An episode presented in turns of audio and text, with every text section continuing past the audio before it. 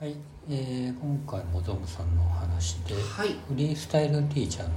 話はいですか、ね。えっ、とナンバー17の回でですねフリースタイルティーチャー面白いんですよみたいな話をしたんですけど、うん。えーその後もしどんどん進化してましておでそどういういいことがあったかっていうことをですねちょっと僕なりに、あのーまあ、分析してみたのでそれを語りたいと思います、はい。えーでまずもともとフリースタイルティーチャーって、えー、とプロのラッパーさんがコーチ役先生役に、えーはい。そのまあ、ゲストがについてでちょっと、えートレーニングをしてでその後に、えー、とその演者となる人が同士で、まあ、フリースタイルバトルをやるっていう感じなんですね。で、えっと、その芸人からスタートしてその後、えー例えば、えー女性アイドルにまず教えて対決させるあ男性アイドルにやらせるみたいないろいろパターンはあったんですけど、はい。やっぱり一番人気がいい高いというか見てて面白いと思うのがやっぱり芸人さうんん。と組み合わせた時なんですね、で、えー今やってるのは、えー今ちょうどやってるのは、えっと、芸人さんチームと,、えっと YouTuber チームというふうに二手に分かれてあ、それぞれにプロのラッパーがついてで対決するっていううん。構図なんですけれど、まあ、やっぱりねあのもともと芸人さんの持っている普段やっていることとその、えーヒップホップやラップとの親和性も高いなとは思ってたんですが、あのさらに進化してきて、えっと例えば今やってるのの演者その芸人さん側の演者でいうとトロサーモンの久保田さん。まあ、あはい。彼はもともと自分が好きでうんうんあのラップバトルに自分でやってたぐらいだから、うんまあ、逆に彼はもうある意味経験者なんですけどそれ以外にも「えー、狐の淡路」はい。えー空気階段の鈴木」うんザ・マミィの酒井」というメンツが今回チームで出てるんですけれどあとちょっとこのメンツ見るとあのそれこそこの間やったキングオブコントとかうん。あの m 1とかでもちょいちょい名前の出てくる人たち、はい。結構今あの大ブレーキじゃないけどちょっとブレーキ直前じゃないかっていう人たちが食い込んできてると、であの芸人さんがそのラップをやって何が面白いかっていうとあのもともと普通の社会人に比べたら芸人さんってとても不安定だし、はい。まあ、ちょっと言うたらアウトロー的な暮らしをしてるじゃないですか、でもうなかなか売れなくて借金までこさえて。そのストーリーが全部そのヒップホップを返すと生き様となって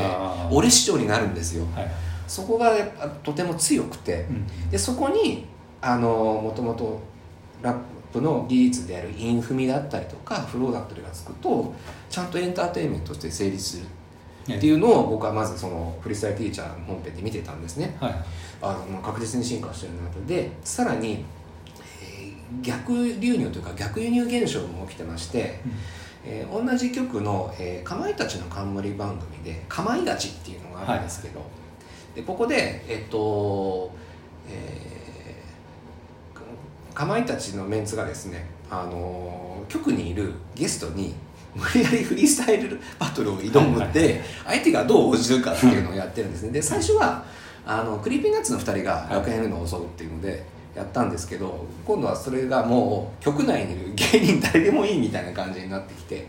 でさらにはトロサーモンの久保田にじゃあ挑戦しようみたいな感じでいきなりあのダミーの企画で呼び出しをして。ドッキリ要素プラスそのラップバトルみたいな感じになってきて、あちゃんとなんかそのいわゆる芸人さんのやるバラエティのフォーマットにあのラップが落とし込まれてるなっていうのを見ていて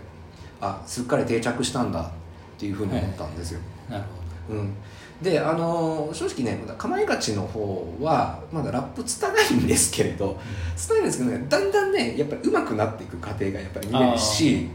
であのそれを受ける側もどう返すかっていうあのきあのやっぱり即座のね判断力みたいなのを見られるんで、はい。これひょっとしたらあのひな壇で今までやってたことと同じようなことがここでアピールできるのかなっていうふうにちょっと見てて思ったんです、でえっ、とちなみにここまででは前中さんなんか見た記憶なるものあります？あのねうん、ちらっと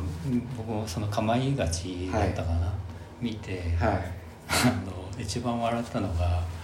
ま、あのクリーピーナッツの松永さんに、はい。松永おもながお前はおもながっつって言ってねそれねもうめっちゃ面白くてあんで後でその濱家さんと振り返って、あそこは聞いてたよなっつって。そうだからあのあの相手をディスる時の方法論がお笑いにこう喧嘩するとそういうことになるってことですよね。どこをこうついていくかっていう。松永面うん。長めちゃめちゃいまだにそれ覚えてるそう。そうなんですよね。だからあのまあ前回17の時にも話したんですけどまあそのヒップホップとかラップっていうものの方法論がもう一般化したことによって今度はそれでいかに面白いことができるかっていう方向にシフトしてきているのかなと思っていて。であとそのフリースタイルティーチャー本編の方で見ててあこれは結構あの当人たちその当人たちってそのヒップホップの当人たちも手応えを感じているなと思ったのがフリースタイルティーチャーって最後終わったらみんなであのラップ、まあ、セッションになるんですね。ああはい。あのフリースタイルセッションみたいになるんですけどそこで一通り演者が出た後にいつもは多分多分はずはずなんじゃないかな。MC でずーっといるジブラさんがそこに入ってきたんでえ。あこれは結構手応えっていうかその面白いことやってるんだぞっていう実感もきっとあるのかなっていうふうに思ったんですね。であの僕もそんなに前も言った通り聞く方ではないんですがあこんなに楽しかったんだっていう新たな発見っていう意味では、うん。この番組とってもいいなと思ってるんですね、うん。うん。あのちょっとしたコツをつかめば誰でもできるよっていうああ。意味も含めてね、うん。うん、であとはあのインフミはね確かにちょっとやりだすと楽しいですよ、ああはい。文章中でもね。はいはいうんうん、ちょっとそういう影響も僕の方にあったりします。あのダジャレとかにちょっと近いところありますそうなんですよね。うん。なんか前も話したあのジョイマンとかも、あれはラップなのか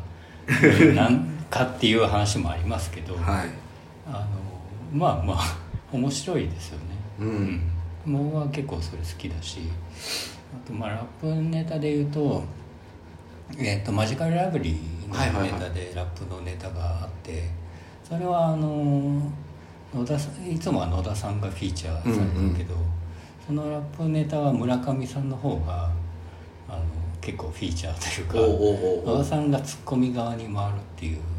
ネタで結構面白ああいいいですよ。どんぶりラッパーのネタなんですけど。なるほど。どんぶりどんぶりうるせえんだよっつって。今度どんぶりやろうっつって。ひたすらどんぶり。なるほど。なるほど。うんうんうん。うん「湯気もうもう」とか言って。あだからそうあのまさにそういうことであの普段のネタと違う引き出しをが開かれる瞬間が見れるっていう楽しさあるかもしれないですね。ことさら芸人さんに関してうん、は、うん。結構面白い。これ多分 YouTube にあのうんあると思うんで、うん。あのもしよかったら見てください後で見ます、はい、であのまあちょっと繰り返しになるんですけどこれ多分ね芸人さんにとって良かったなと思うのはあの新たなアピールの場なり方法論を得たのかなっていう。あうん、あのだからもちろん売れてる人たちいてじゃあ次俺たちも売れるぞって皆さん頑張ってらっしゃるんですけど、あうんまあでも例えば今のこの状況下では劇場でやるっていうのもなかなか難しかったりするし、ちょっとずつね、まあ、改善はされてますけど、その意味でその今のこのあのアフターコロナ以降の状況もあってそう俺こう結構みんな力入れるようになってきたのかなっていう気がするのとうんあとはあのまあ再発見ですよね。あの例えば今野ブルマさんとかも前から知ってたけどでもあのラップっていうのを乗っかることであこの人相当クレバーなことやってたんだっていう再発見になったしあとユリアン・レッドリバーやっぱすげえんだっていうのにもなったしううん。なるうん。だから結構今ウィンウィンなんじゃないかなその芸人さんとそのラップ業界ってはい気がするんですよね。ほどなるほどね。うんまあまあ違う角度からっていうかそうそうそう。芸人さんはね結構いろんな実は才能を持ってるみたいなね、そういうのもありますよね、まあ、結局そのテレ主にまあテレビだと思うんですけど芸人さんに求められるものの増えた結果っていうののまあ一つの事例とも言えるかもしれないんですよね、うんうんうん演技だったり映画監督やったり小説書いたりってもう基本的に売れてる方ってマルチに何かをやってらっしゃる方だと思うので、はいはい。それ一本っていうのは逆にね、うん、難しいのかもしれないけどそうですね、うん。それは結構よく芸人さんからもそういう話はよく聞きますよね、うん。そういういろんなことをえこうアンテナを張るというか、はうん。あのアメトークとかもそうですそうですね。一つのカテゴリーで語れるやつそうそうそうそうっていことでうんうんうん。それでまた広がったりとかね、うん。例えばスニーカー芸人とかが。ああスニーカーのまた仕事が来るとかね、はいはいはいはいあアントニーでしたっけ、うん、とかがあのしいやそれが出たことでスニーカーのうん。オフィシャルなね、はい。メーカーから、はい。そういう仕事が来たとか、そういうのもありますもんね。うん、だ、から新たな新新規開拓とかね自分のブランディングっていう意味で多分もう芸人さんも本当にいろんなことやってらっしゃるんだなっていううんうんうん。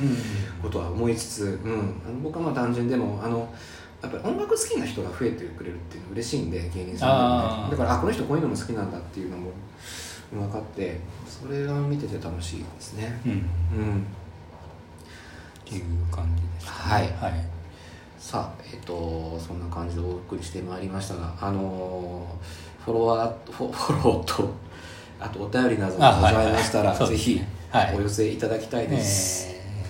あの最近あんまりそういうメッセージとかもいただいてないので、はい。あのーすごく欲しいです。はい、まあまあなんなんでもいいんですけど、はい。なんか感想なり意見なりいい